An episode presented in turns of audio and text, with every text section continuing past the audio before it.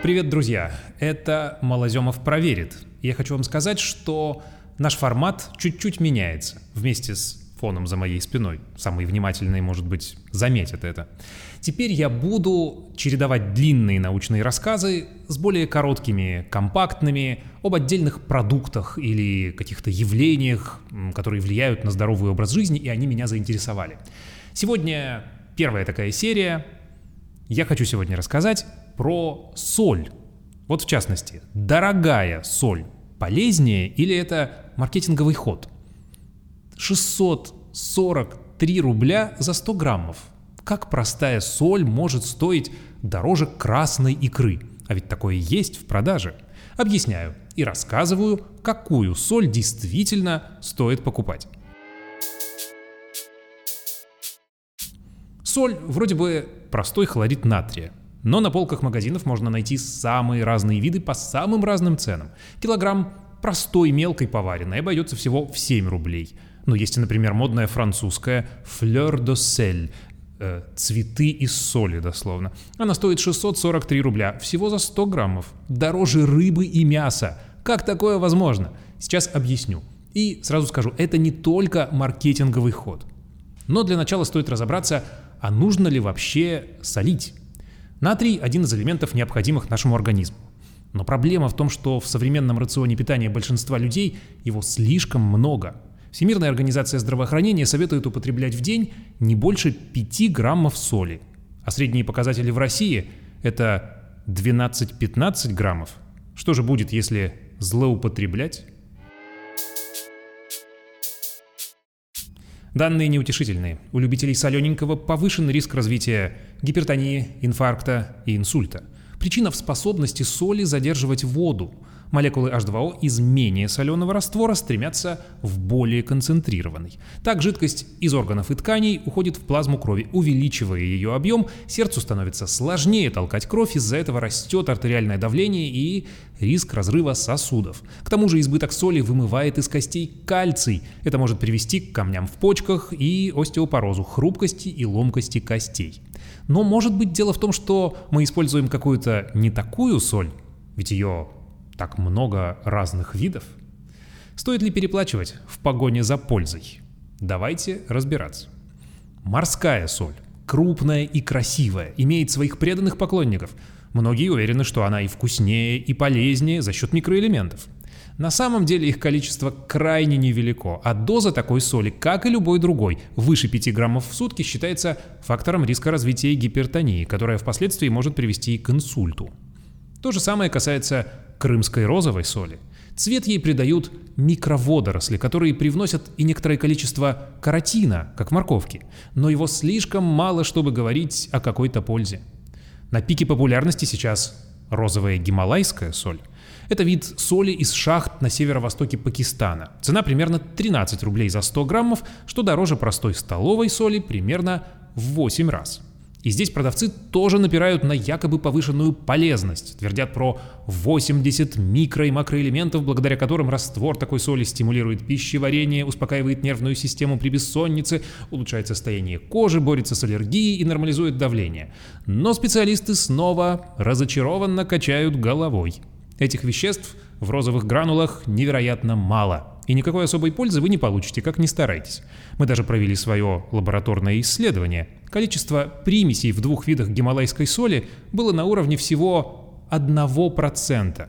То есть все остальные 99 – это просто хлорид натрия. Тот же самый, не очень, прямо скажем, полезный для здоровья. Точки зрения диетологии, лучше те виды соли, где она сама дополняется чем-то ароматным. Это помогает снизить количество потребляемого натрия. Например, в Костроме делают черную или четверговую соль с привкусом хлеба и дыма. Ее традиционно готовили раз в год в ночь на четверг страстной недели или утром чистого четверга. Хлорид натрия смешивают с ржаной мукой и раскладывают по мешкам. Затем 8 часов сжигают на березовых дровах. Теряется половина объема. Понятно, что возрастает и цена. Примерно 40 рублей за 100 граммов. Еще одна знаменитая ароматизированная соль – сванская из Грузии. 100 граммов можно купить за 60 рублей. Название она получила по месту изобретения. Это живописнейший горный регион Сванетия. Из-за труднодоступности этих мест в XIX веке соль сюда поставляли из Азербайджана в ограниченных количествах, и стоила она немало, а купцы, которые ее везли, нанимали охранников. Да, такую историю мне там, в Грузии, рассказывали. Соль тогда могли даже менять на золото, так высоко она ценилась. В итоге дефицитную в то время добавку к пище местные хозяйки разбавляли всевозможными горными травами, и то, что изначально было способом экономии, теперь стало популярным съедобным сувениром из Грузии. Дорогой иногда соль становится исключительно из-за внешнего вида. Например, существует австралийская соль в виде розовых хлопьев, которые еще и хрустят. Ее добывают на реке Мурей, которая течет из австралийских Альп – Такая соль в 95 раз дороже, чем обычная столовая – 160 рублей за 100 граммов. Еще больше придется заплатить за другой необычный хлористый натрий – голубой персидский из Ирана – 198 рублей за 100 граммов.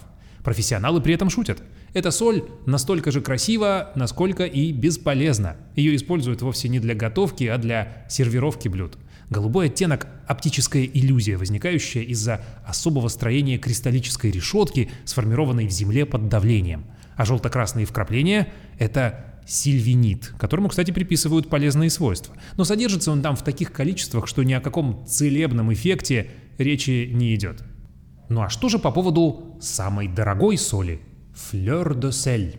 Оказывается, ее цена обусловлена тем, что ее собирают вручную, дожидаясь, когда на поверхности водоемов вблизи города Герант во Франции образуются кристаллы, похожие на цветочки. Отсюда и название, которое в переводе означает, ну, примерно соляной цветок. Необходима еще и определенная погода. Такой трудоемкий процесс просто не может стоить дешево. Французы даже говорят, что это черная икра в мире солей. Но, может быть, разные виды как-то особенно различаются на вкус – и переплачивать стоит именно за это, мы, снимая программу «Живая еда», решили проверить это и провели слепую дегустацию. Причем попробовать образцы мы предложили не обычным людям, а настоящим профессионалам.